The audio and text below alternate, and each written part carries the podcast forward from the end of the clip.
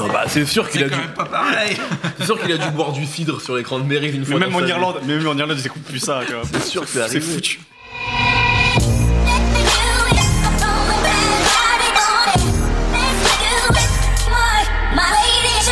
Bonjour, bonsoir à tous, c'est Mehdi Maizy et je suis très heureux de vous retrouver pour une nouvelle année de No Fun. Toute l'équipe vous souhaite ses meilleurs voeux pour 2018, plein de réussite dans vos projets et surtout, surtout la santé pour vous et vos proches. Maintenant qu'on a donné de l'amour, nous allons pouvoir nous concentrer sur le sujet du jour, Revival, 9 album d'Eminem, ce rappeur révélé à la fin des années 90 et qui peut légitimement être considéré comme un des plus grands artistes de l'histoire de la musique contemporaine. Une légende créée en trois albums irréprochables, une histoire personnelle fascinante, un amour du mauvais goût bien senti, confinant à l'obsession, une poignée de collaborations essentielles et un film semi-autobiographique marquant pour toute une génération et réalisé par le regretté Curtis Hanson. Des faits d'armes uniques mais qui remontent déjà à plus de 10 ans. Hormis Love the Way You Lie pour le grand public et son couplet sur Forever en 2009, à quand remonte la dernière fois que la musique de Marshall Mathers a retenu votre attention? Revival qui le voit croiser le micro avec Pink, Beyoncé ou encore Ed Sheeran est-il le disque de la réconciliation ou celui du divorce définitivement consommé? On en parle aujourd'hui avec Raphaël Dacruz. Salut Mehdi, bonne année à tous. Bonne année, Nicolas Pellion Salut tout le monde. et Aurélien Chapuis, et qui est le Capitaine Nemo. Salut. Eminem dans nos fun, c'est tout de suite. Alors, inutile de préciser qui est Eminem, tout le monde vous le connaît, même votre mère le connaît par cœur, je pense. Euh, donc on va directement parler de Revival et de ce dernier album. Et j'ai peut-être envie de commencer avec quelqu'un qui parle rarement d'Eminem. C'est toi, Nico. Euh, j'ai pas l'impression que c'est quelqu'un qui a été très important. Dans, ta, dans ton parcours d'auditeur, euh, contrairement à moi, Raphaël, Ouais. un peu, même pour Nemo, je pense que le début c'est quand même quelqu'un que t'as que t'as beaucoup suivi. Ouais. Nico, j'ai l'impression que toi tu l'as vu venir passer ta génération, mais de loin en fait. Donc qu'est-ce que t'as, comment t'as pris ce dernier album d'Eminem? Euh, je l'ai pris comme l'album d'un rappeur qui n'y arrive plus. euh, qui sait qu'il, y- enfin, qui a envie d'y arriver mais qui a du mal. Euh, et euh, voilà, c'est, peut-être un peu ce qui le rend intéressant, parce que je vais essayer d'être gentil avec Eminem aujourd'hui, parce que je le connais pas trop. C'est la nouvelle année. Enfin, si je le connais. Et c'est la nouvelle année, c'est ma, bonne résolution d'être gentil avec les gens aujourd'hui. Euh, et euh, d'ailleurs, l'album commence avec des bruits de feuilles, des bruits de feuilles Ouais. déchirées, de feuilles qui tournent et tout, pour essayer de faire une mise en scène euh, où on s'imagine Eminem en train d'écrire, euh, de s'appliquer à écrire, euh, comme s'il avait un peu de mal à écrire, etc. Euh, et c'est vrai que c'est c'est à l'image un peu de, de- du rap de, de cet album-là, à savoir que c'est d'abord je pense un exercice d'écriture avec euh, des triples sens, avec des rimes multisyllabiques qui durent 6 minutes. euh, Mm. et euh, on a un peu l'impression qu'il fait ça un exercice d'écriture ou plutôt une démonstration pour essayer de nous prouver et à mon avis peut-être plus de se prouver à lui qu'il est encore capable de le faire. Et sa façon de rapper va avec ça. Ça va être très agressif, euh, parfois très saccadé pour mettre certains mots en avant. En fait, c'est bon, c'est évidemment pas du slam, mais c'est pas c'est pas des flots très mélodiques, on va dire. Mm. C'est un peu l'entre-deux pour moi de, des battles de rap en fait. Euh, je pense que c'est le seul rap qu'il écoute encore aujourd'hui. Je crois que j'avais lu une fois qu'il est très fan de Disaster, qui est un Qui mec un- qui est qui est un peu la star des battle rap. Ça. Et euh, j'avais lu l'interview de Royce da Five Nine qui disait, bah, en, en coulisses, Eminem, il a un, un Walkman cassette où il enregistre des battles, tu vois, donc il n'écoute pas ce qui se passe aujourd'hui, et c'est ça ce qui l'inspire encore aujourd'hui. Et, et voilà. Et ce, en fait, ce rap-là, qui est hyper interprété, euh, qui est euh, qui est voilà, qui est hyper sec, hyper euh, technique.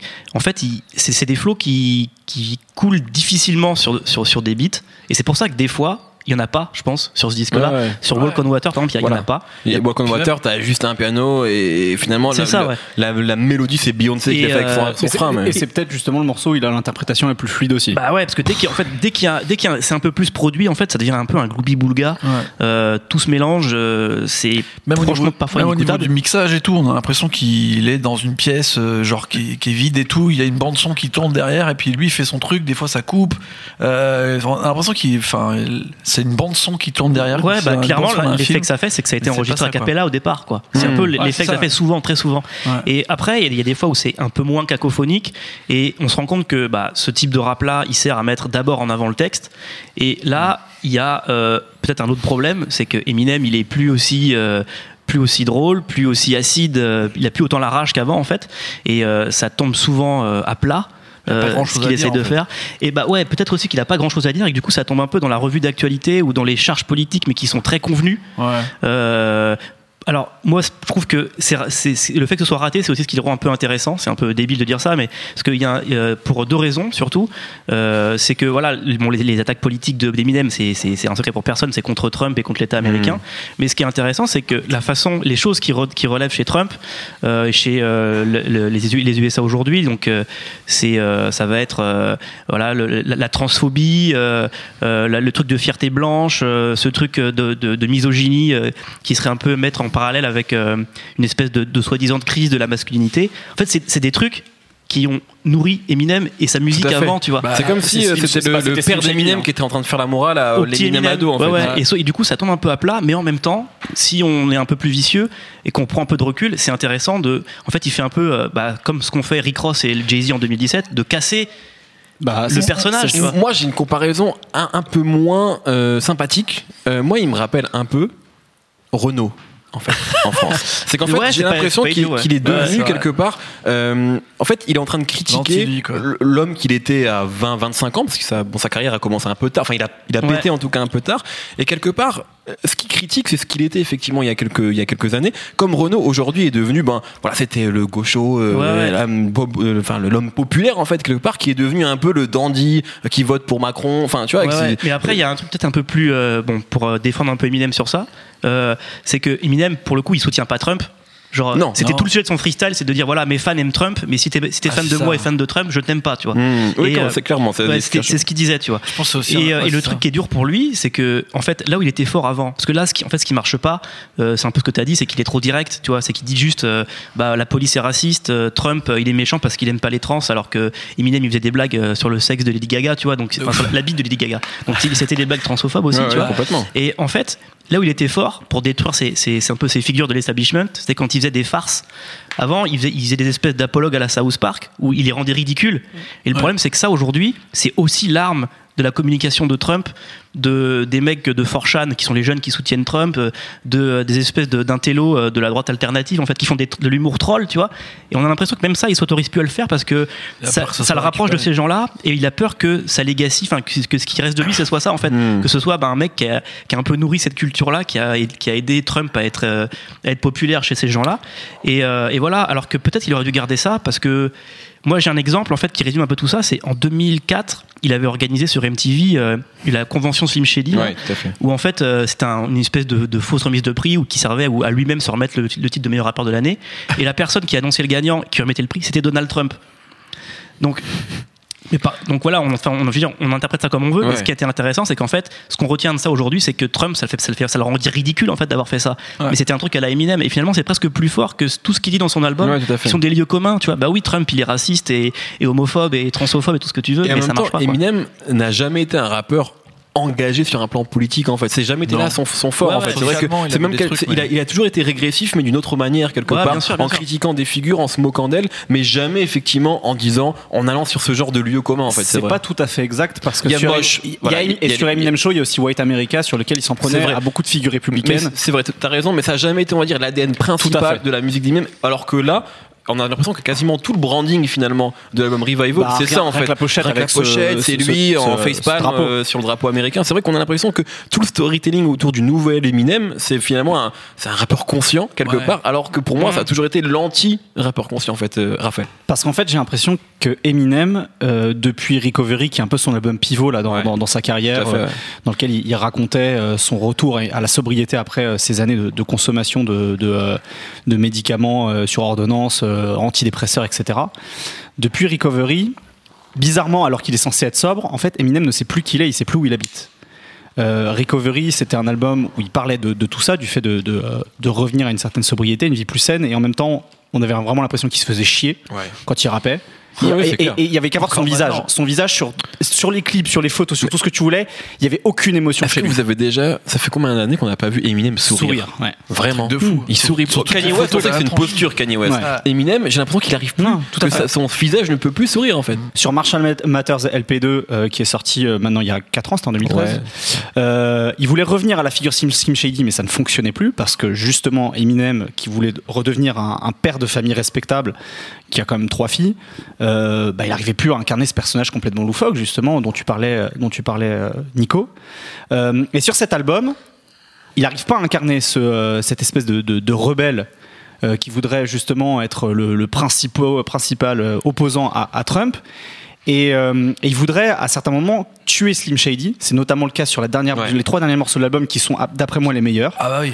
C'est vraiment là, là où il arrive à, où il, y- où il montre euh, tous ses remords personnels et sur lesquels il essaye de, euh, de, de justement faire preuve de rédemption. Surtout, il a un storytelling. Voilà, il y, a- y y tout, euh, storytelling chiant, et surtout sur le storytelling. En plus, il y a, il y a des morceaux très, très très maîtrisés, mais j'en parlerai après. Ouais.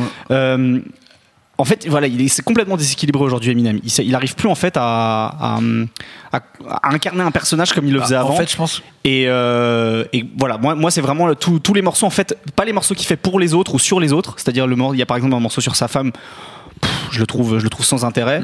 Ah, il a déjà Euh, fait 15 fois, quoi. Voilà, le morceau sur Trump, le, le morceau sur les mumble rappers aussi. Ça, c'est horrible, ça. Euh, voilà, en fait, tous les morceaux qui concernent les autres, ils sont, in- ils sont inintéressants. Tous les morceaux qui le concernent lui, où il essaye de, de travailler sur lui-même, c'est beau, c'est beaucoup mieux. En fait, c'est- Mais, mais, le problème, c'est que ça, ça, ça, hum, ça crée un paradoxe sur l'album parce qu'il y a des moments où il essaye de refaire du Slim Shady.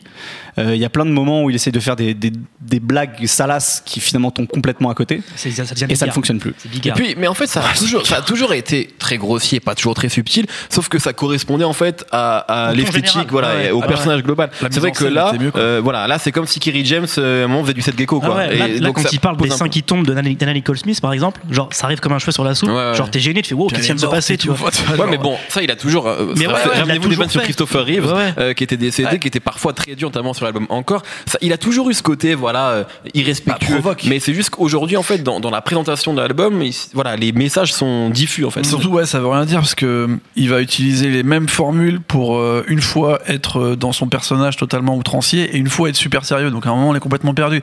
Je pense par exemple euh, au travail qu'il fait avec Rick Rubin, où euh, bon, il y a cette espèce de rap rock. Là, je sais pas pourquoi ils se sont décidés. Ça y est, Eminem, fallait qu'il fasse ça. Je sais Mm. pas, c'est depuis, c'est depuis Berserk, quoi. Ouais, mais Ouais, c'est c'est pourquoi, pourquoi il l'avait pas vraiment fait avant? Il y avait quelquefois des petites résurgences un peu quand il il, y avait avait des sa guerre. rock, mais c'était très subtil. Ouais, puis c'est quand, il avait, quand il avait sa guerre avec Insane Clown Posse, là, il était un peu dans des trucs un peu euh, similaires, mais là, c'est pas ça, là, c'est vraiment du euh, Run DMC, Aerosmith, euh, tu vois, c'est en Ouais, sur les bas bases. étage. hein. Ouais, c'est Parce pas que là, ils, plus- re- ils reprennent quand même euh, I Love Rock'n'Roll, ils reprennent les euh, Ouais, mais des fois, Chong, tu il y a- vois. c'est- ça, il y a ça, Moi, mais je suis des fois, étonné, par en exemple, sur fait. Hit, c'est vachement bien. Je suis Sur- étonné des samples en fait, c'est-à-dire que tu vois, c'est non mais tu vois genre comment tu peux sampler des trucs aussi évidents, tu Ouais, vois mais genre justement, sur Hit, c'est pas évident. ouais ouais sur, sur oui, Hit, il semble Boogie Nights, le film, tu vois, Ouais. mais il semble carrément la voix de Mark Wahlberg pour faire une blague. Et ça, c'est Slim Shady. Ça, ça, c'est marrant, tu vois. Et là, euh, l'intérêt de Rick Rubin, il est fort. Et Hit, c'est un bon morceau. Même le, riff de guitare, c'est rigolo. Tu vois, c'est un truc joué par John C. Reilly. Ça vient vraiment d'un film. C'est débile. Et là, tu comprends l'espèce de boucle un peu bizarre de d'Eminem. Mais sinon, oui, le reste des samples, c'est vraiment nul. Enfin, genre euh, Cranberries, euh, Joan Jett. Enfin, je veux dire, mec, euh, va plus loin que ça. La comparaison par rapport à un album qui vient de sortir, c'est genre Jay Z, 44. Tu vois, c'est pareil. Le mec, il prend des samples grillés, des trucs euh, Nina Simone, des trucs de reggae qu'on connaît par cœur. Mais en fait, il va l'utiliser dans son écriture pour dire quelque chose. Quand il prend Lorini Oh euh, il va raconter un truc par rapport à son storytelling là. Et puis Noéti travaille beaucoup, beaucoup, mieux les samples que les producteurs sur cet album, tu vois. Après, moi, c'est pas Alex Dakid, c'est sûr. Ben, Alex Dakid, c'est horrible. De toute façon, un album où il y a Alex Dakid, déjà, ça, ça baisse dans, les, dans. C'est un peu le rock pour les nuls, quoi, là. C'est un peu, genre, vraiment. Prendre Joan Jett, c'est vraiment très compliqué parce que c'est vraiment le morceau que tout le monde connaît, Rock FM et tout ça. Et même quand il va le faire sur euh, d'autres morceaux sur la fin, les pianos de Rick Rubin, c'est pas les pianos de Maïdine, tu vois, sur euh, avec Beyoncé, c'est nul. En fait, la conception globale, ça fait vraiment euh, vulgose quoi. C'est pop, rock, FM, euh, glam, raté. Stadium, les références, sont Stadium pas. Music. euh, Ouais, mais, mais raté. Tu Ouais, vois, si c'était un truc un peu fun sur du Europe ou tu vois un truc qui était un peu dans un esprit de, là, on dirait vraiment de la, de la pastiche quoi. C'est Bah, ça. raté, c'est de la En parodie. Rick Rubin, enfin, il me semble qu'il sample des trucs qu'il a déjà fait lui en fait. Bah, il Joan sample Jett, Run il a D- bossé avec il elle. sample Run DMC, Joan Jett, Ouais, ouais. il sample LL Cool J. Beastie Boys. En fait, c'est les trucs fu- de fusion rap propre qu'il a, déjà fait il y a, il y a 30 ans. Après, 20 ans. c'est son truc, tu vois. C'est-à-dire que même dans un album de ZZ Top qu'il a fait en 2012, il, il le fait sampler euh, un gros morceau DJ DMD de, de Houston. Ouais, Donc, c'est son truc de toujours mixer euh, les genres musicaux parce que lui, il est, il est au centre de ça. Et à la rigueur, Eminem, je trouve ça cool qu'ils se disent maintenant, c'est ça, je suis un artiste complètement global, faut que je mixe toutes les influences. Mais voilà les influences, mec. euh, arrête de foutre fout Skylar Grey à chaque fois. Pink, sérieux, il l'a sorti du cimetière. Pink, elle fait Mais plus rien. Skylar Grey, ils ont pas fait tant de choses que ça. Ils avaient fait I Need a Doctor en fait. C'est juste, c'est marrant en fait. Non, mais c'est devenu quelquefois. C'est vu le elle a- non, symbole. mais elle, a écrit, elle a écrit aussi I Love Oui. the Way You Lie, par exemple. C'est vrai, c'est vrai. Mais c'est devenu le symbole de, du, de l'Eminem Ah bah, alors que le finalement ils ont pas fait tant de choses que ça. Ça a été le Mais, tournant. alors, bon, on a compris un peu ce que, ce que vous pensez euh, de l'album. Et la question, alors. Après, après, il y a, il y a juste, il y a quand même. On va, on va essayer de défendre juste l'album sur, sur, deux, sur deux, deux, trois détails. Euh, Il y a quand même, voilà, sur le storytelling, euh, Eminem, il est toujours bon. Je pense au morceau avec Sheeran, qui est pas Ouais, spécialement hyper réussi, River, ouais. qui est pas spécialement hyper réussi musicalement, mais au moins, tu vois, sur, sur ce truc, en fait, de raconter des histoires, Eminem, je le trouve toujours très très bon. Oui, mais, et- mais tu sens que. En fait, sa force, elle est encore là, s'il y a, si encore il y a une force. Mais, mais là, il force, tu vois. C'est justement à, la fin de Walk on Water, il dit Bitch, I want Stan. Genre. Ouais. Et c'est ce que, c'est ce que je, je disais une fois. Mais en fait, moi, Eminem, je trouve qu'il il s'est imposé comme un moment, effectivement, le meilleur rappeur de sa génération et un des plus grands rappeurs de tous les temps, sans jamais vraiment le dire, en fait. Sans jamais Ouais. dire Regardez, je suis fort. Il était fort, tu vois, avec une sorte de. de il y avait un côté très naturel chez lui. Vraiment. euh, Dans tous ses ego trips, tu vois, ces morceaux, parfois, il parlait vraiment d'un sujet euh, complètement lambda. Il les tirait sur trois couplets et ça en faisait un truc assez incroyable. Et, et je trouve que là, justement, t'as as, l'impression du de l'ancien champion qui court après, euh, après ses trophées, quoi. Et, vraiment, c'est. Et il y, a- y une phase sur cet album, il dit euh, My competition can see me uh, cause I don't know I don't own a mirror. Donc, Ouais, tu voilà. vois, je trouve qu'elle est Ouais, ultra révélatrice justement sur ce que tu es en train de dire. Ouais. C'est-à-dire que euh, le problème c'est qu'Eminem aujourd'hui il est complètement insularisé. Et en fait, il, il- il vit dans son. En fait, il fait même plus de rap. En fait, il, il- il est dans son propre Ouais, genre ouais, musical. ouais, ouais. Bah, à ce Et t'attaques pas Et voit son propre héritage et voilà quoi. Et en plus, cette phase, il a complètement volé MC Solar qui disait mon seul rival est un miroir. Donc en plus, voilà. Euh, mais non, mais c'est vrai qu'on sent que voilà, il est plus dans le rap et il a le droit. Mais alors justement, bon, voilà, si on sort de l'album et la question ouverte pour vous trois, mais c'est un album qui a été fait bien sûr par Eminem en collaboration entre autres avec Greg Rubin. Euh, Est-ce que finalement quelque part c'est pas juste euh, un album de deux personnalités importantes du rap qui ont changé le rap à des degrés différents et qui aujourd'hui ne comprennent plus ce qu'est cette musique et ce qui est devenu cette musique. Est-ce que c'est En fait, pas quelque part ouais. un constat d'échec de la part Moi, de je verrais deux- ça autrement. Je verrais plus ces deux, effectivement, grosses figures du rap, mais le fait qu'ils ne devraient pas travailler ensemble, qui sont pas compatibles. Ouais. Ouais. Parce que Eminem, comme je, comme je disais, il a un rap hyper technique, hyper écrit, hyper verbeux. Et Rick Rubin, il fait des, c'est surproduit des fois. Les, enfin, je veux dire, les, les samples, il y a des gros riffs de guitare, des gros breaks partout. Et quand les deux sont ensemble, c'est une cacophonie. Oui, alors que les Oui. morceaux, alors qu'ils sont effectivement les, parfois les textes les plus, les plus ratés d'Eminem, euh, Chloraseptique ou Believe, tu vois, en fait, C'est Mr. Porter. c'est Mr. Porter, tu vois. moi, moi, Believe, j'aime moi- moi, j'aime c'est bien le seul Believe morceau que j'aime bien. Il y a un truc qui est intéressant que je me suis rendu compte en écoutant ce truc-là, c'est que les morceaux que je trouve qui qui font pas mal aux oreilles quand tu écoutes au casque, c'est les morceaux produits par Mr. Porter. Ouais. Et Mr. Porter, c'est un peu le producteur préféré des rappeurs qui sont très forts et dont, dont- dont on, on dit- on dit toujours, il a des goûts de merde en prod, tu vois. Genre euh, Tech Nine, il aime bien Mr. Porter, Pharoah Monk, il aime bien Mr. Porter, et, enfin, et maintenant Eminem, tu vois. Et je me dis finalement, il y a un truc qui est significatif, c'est que si ces mecs-là l'aiment bien, c'est parce que lui, ses prods à lui, comme euh, je sais pas, peut-être qu'il met juste une atmosphère, qu'il arrive à se faire assez discret pour laisser de la place à, à tous ces mecs qui font du tongue twisting, qui rappent au kilomètre, etc. Bah, c'est peut-être ça qu'il leur faut en fait, plutôt que euh, un sample dégueulasse de Cranberries. Et Mhm. peut-être que voilà que Eminem, c'est peut-être ça la piste qu'il faudrait, c'est oublier Rick Rubin en fait. Et Just Blaze. Et Just Quand- Blaze. Quand, quand- quand il fait, quand il fait des trucs euh, pop dégueulasses. Exactement. Ouais. Et qu'il aille avec des mecs bah, qui font des trucs tellement minimalistes ou que c'est limite à capella, c'est pareil, tu vois. Que if- oui, ça va faire chier les gens qui viennent chercher une mélodie, mais peut-être qu'il y a des fans d'Eminem qui attendent juste la performance technique sinon- et de tenir une rime et que c'est ça qu'il faut qu'il fasse en Est-ce que c'est pas mieux qu'il retourne au battle Tu vois? Il fout des patates là, il faut la bagarre, non? C'est comme un vieux boxeur, tu vois. C'est genre Mohamed Ali qui a pas boxé parce qu'il était parti au service militaire, il était en prison et tout. Et on lui dit maintenant, faut y aller et tout ça. Tu sais, il faut, faut que. Ouais, mais il était encore en a forme que ça. quand il est revenu. Et tu bah, vois. il va, il va revenir, tu Ouais, vois. c'est, que- c'est le mec qui était capable de, de, de, de pourrir un type euh, sur, sur- ça, qui- c'est ça qui a créé Ouais Eminem. mais, ouais, mais tu vois, c'est, comme, si tu dis, euh, euh, tu sais, quand Zidane aujourd'hui, ouais, mais regarde, t'as vu ce qu'il a fait sur le terrain. Ouais, mais aujourd'hui, il est peut-être moins en forme, il a peut-être moins, tu vois. Et alors, je pense qu'on est, je pense Moi, moi aujourd'hui, que- j'ai l'impression moi qu'Eminem aujourd'hui, il est moins capable de faire ce qu'il faisait avant. Et c'est, en même Ouais, temps, ouais. je- voilà, il a tellement fait de choses en très peu de temps que. C'est ce qui est toujours fort Parce- techniquement, parce- je pense. Parce qu'en fait, il surfait le truc. Il a une rime aussi sur cet album où il dit euh, je, je surfais toujours trop, mais j'y peux rien, je suis comme ça en fait. Ouais. Je sais plus dans quel morceau c'est, ça, devait- ça doit être Your Believe d'ailleurs. Et c'est un peu son problème, c'est qu'il il, il surfait tout le temps. Et d'ailleurs, dans le premier morceau de l'album, euh, donc le morceau avec Beyoncé, ça m'a fait penser un peu au morceau Book of Rhymes de Nas, dans lequel en Oui, fait, bah, voilà, il écrit, il réécrit, il se dit c'est pas parfait. En fait, il est plein de doutes sur, ce, sur son rap. C'est ça qui est aussi intéressant parce que tu disais tout à l'heure que eff- effectivement Eminem pendant des années, il était très fort et parmi un des meilleurs, sans avoir l'impression de l'être et sans mettre ça en avant. Euh, là d'ailleurs dans ce morceau, il dit euh, je suis pas Lel J, je suis pas Rakim, et en même temps euh, j'ai envie, j'ai toujours envie, référence. j'ai toujours envie de prouver que je suis, je suis, je suis ultra bon. Mais on, on sent en fait qu'il surfait, il surfait tout le temps le truc, et c'est notamment dans le cas dans son interprétation. On, en- on- on peut en parler euh, rapidement. C'est il force sur sa voix tout le temps en fait. oui, ça c'est clair. Ça depuis Recovery en fait. Et, c'est- hyper gonflant parce que c'est c'est- Ouais. c'est hyper agressif à l'oreille. Alors que alors qu'il avait une fluidité, je pense, au, au- son peut-être son plus grand morceau qui est Lose Yourself. Il a pas besoin de ça quoi en fait pour pour capter l'oreille. Mm. Son interprétation, elle est ultra fluide. Sa voix, elle est, elle a pas besoin de pousser hyper fort pour. pour il a ce- toujours, pour il a ça- toujours ça- ça aimé touche, jouer quoi. avec sa voix. Euh, Relapse, c'est un album qui fait entièrement avec une autre voix, etc. Mais c'est vrai que c'était jamais, ça sentait jamais forcé en fait. Il y avait un côté effectivement naturel. Les mots, je crois que tu Ben, voulais. ouais, peut-être qu'aussi euh, les, les gens lui ont donné une force, une, fin, une place qu'il a jamais voulu avoir, quoi. L'espèce de plus grand super rappeur de l'histoire Mm. avec un run et tout. Enfin là, faut le run de Eminem, il s'est arrêté en 2004. Ça va faire 15 ans que y a, il y a- y a- ça existe plus Eminem presque, tu vois. pas que ça existe plus. Non, mais que- je veux dire, c'est c'est plus un énorme rappeur. Tu non, vois. mais c'est une énorme star parce que tu as Recovery, ça C'est a été énorme ça marche quand même, toujours. tu vois. Donc Mais- il mais- existe encore. Allez, c'est pour ça je pense que c'est- c'était un peu ce, ce côté iconique de pop star euh, mondial, genre euh, Eminem, euh, grand Manitou euh, du rap. euh, voilà, je sais pas si ça lui va en fait. En fait, je pense que là où t'as c'est raison, un mec qui a été créé par des producteurs, tu vois, ce qui, ce qui à mon avis a fait que ça a cartonné. Enfin, faut, faut savoir que son premier album, euh, il a été refusé par tout le monde parce Ouais, que tout le monde disait que c'est genre euh, Nas. C'était du. Swayze. C'était du Swayze, grosso Swayze modo. qui était déjà pour les gens du sous-nas, donc euh, c'est chaud, tu vois.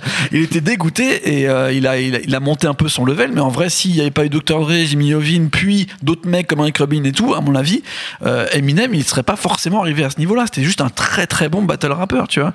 Et au final, je pense qu'il y a un moment Après, où on, il faut on qu'il peut dire retrouve ça de, tout le monde. de, de- de Enfin, de toutes Jay-Z, les grosses que, stars, que de Wayne. voulait signer. Oui, de Lil Wayne, oui, tu oui. vois. Je veux dire, Ah, c'est un moment, un, un rappeur a aussi besoin à un moment de Mm. progresser, d'avoir du temps, tu vois. c'est- Il y a aussi tout ça, mais là, en fait, c'est vrai que nous, on l'a perdu. Et on va dire, on, on va se faire euh, les modestes représentants d'un d'un certain public rap. Ouais. C'est vrai que nous, ça fait longtemps qu'on a perdu Eminem, mais Love the Way You Lie, c'est un de ses plus grands morceaux. Bien sûr, ouais. Donc, euh, tu vois, par exemple, euh, moi, je sais pas, il y a des gens dans mon entourage qui écoutent pas trop de rap. euh, Love the Way You Lie, ils, enfin, ils préfèrent ça à Kill You. Hein. Mais il y a un truc, Tu vois, il y a un donc, truc, qui, est, qui est sûr, c'est que il y a, il y a un peu des voilà des, des sas, des, des, des niveaux de passage. Il y, a un, il y a un certain niveau quand tu l'as passé, c'est quand tu es devenu euh, une, une pop star. Bah, toute ta vie, tu feras des gros succès. Tout à fait. C'est une question L'exemple que je de Drake. tu vois. Même pour Drake aujourd'hui, tu vois, Ouais. on, on en parlait Ouais, quand on parlait de lui, c'est aujourd'hui, voilà, maintenant qu'il est à ce niveau-là, est-ce qu'il va encore continuer à faire des takers qui vont plaire, on va dire, à un public rap Ou est-ce qu'aujourd'hui il n'est pas condamné à, à faire finalement Passion des... fruit. Non, Ouais, tu non, vois. même s'il fait autre chose, il- ça, marchera ouais. toujours parce qu'il a Oui. passé ce cap où il peut plus redescendre. Tu vois, Lil Wayne aujourd'hui, c'est pas bien ce qu'il fait, clairement. Mais tous les ans, il a un titre qui est dans le top 3 Ah, du Billboard, qui va être sur une BO d'un film, tu vois, parce que Ouais. aujourd'hui, tout le monde Squad, connaît hein. Lil Wayne aux, aux- aux USA. Ouais, Suicide Squad. Et voilà, et Eminem, c'est pareil. Il y a un moment, il était tellement haut qu'il peut, peut plus redescendre en fait, parce que tout le monde le connaît. Donc il peut euh, juste venir et dire trois mots sur un truc, les gens vont acheter son truc Et c'est intéressant parce que dans les interviews récemment, il y a deux modèles qui citent, c'est Kendrick Lamar et Jay-Z, qui justement, eux, ont su complètement se remettre en question l'année dernière sur leurs albums. Bah oui. Et c'est peut-être ce qui manque à Eminem aussi ce qu'il a essayé aujourd'hui. de faire. Pour moi, il a essayé de faire son. Nemo faisait la comparaison. C'est son 44, fort fortifort, son album, on va dire, de rappeur mature qui se remet en cause. Et voilà, on voit C'est là que tu effectivement vois les. ceux qui sont encore dans le rap et ceux qui le sont pas. Tu vois, Jay-Z il va sortir des listes entières de rappeurs qui kiffent et Ah dedans bah. il met encore des, des Playboy Playboy Cartier. Et tout ça. Là, je faut quand même pas dire Eminem sur le morceau, il, se- il se prend au mobile rappeur, il te pa- il te place Spoonie G, Schooly D, Cool C, s'il te plaît. Sur les trois rimes à la Ouais. suite, c'est que des mecs, euh, enfin, on doit être trois à connaître euh, en C'était France. rappeur dans le- préféré. Nemo, Ah, alors mais arrête. G, on sait que tu l'adores. Il fait quand même une blague, il pense que c'est une punchline, il fait genre je suis Schooly D, t'es Spoonie G. Gros, qui comprend ça? Toi, toi, Qui comprend? Bah j'ai mis du temps à comprendre déjà, Ouais, tu vois, donc. euh, Peut-être qu'il assume justement ce côté de. En tout cas, il fait pas du jeunisme. Ça, c'est sûr. On peut pas Ah, lui reprocher ça. On parle que des, des rappeurs des années 80 que même les mecs à l'époque écoutaient pas trop, donc euh, c'est chaud quoi. Et ben il vient de là en fait. C'est là, Ouais, c'est un vrai fan de rap. Quoi. Bon, en tout cas, voilà, c'est notre avis.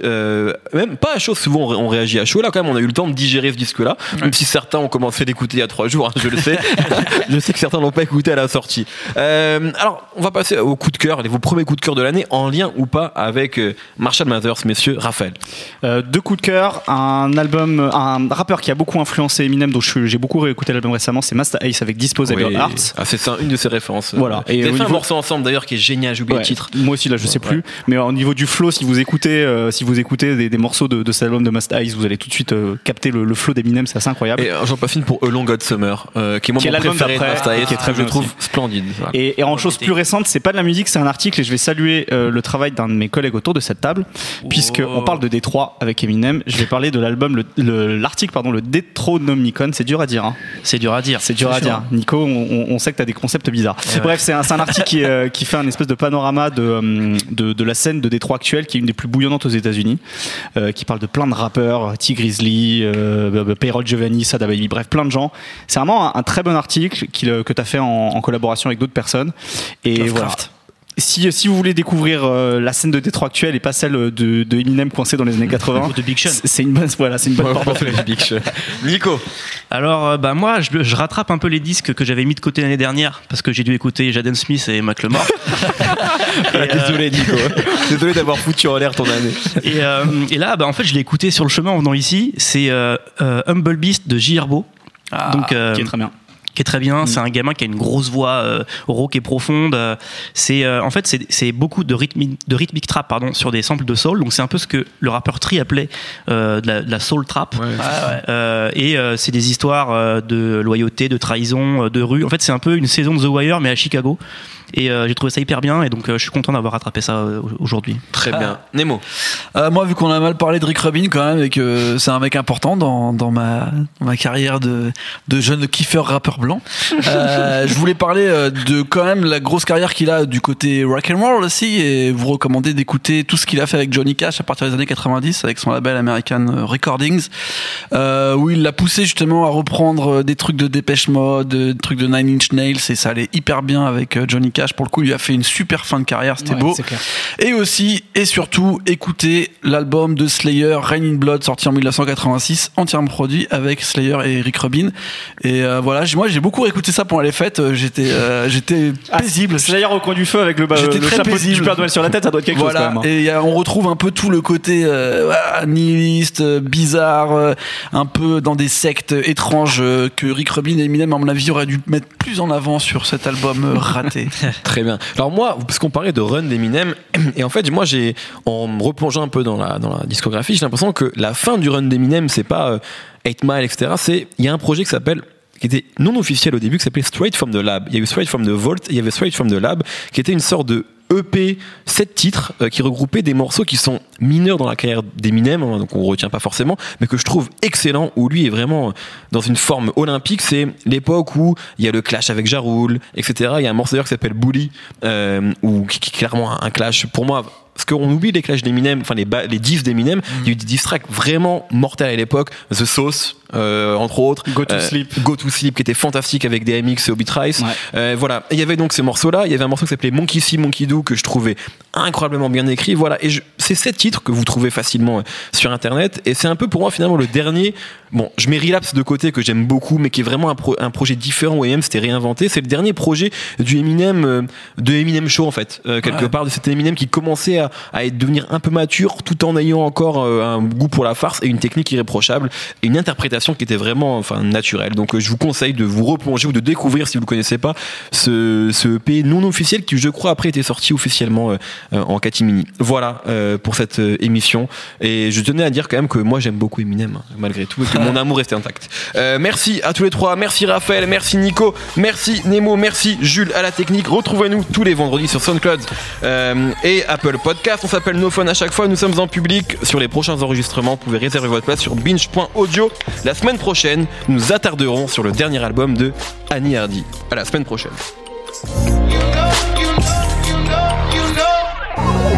Salut, c'est Thomas Rozek, vous venez d'écouter nos fun. Je vous invite à enchaîner avec nos ciné où on cause cinéma, série, grandeur et désespoir de ce qu'on peut voir sur petit et grand écran. On parle fort mais on a bon cœur. Ça s'appelle Nos ciné, c'est un podcast du réseau Binge.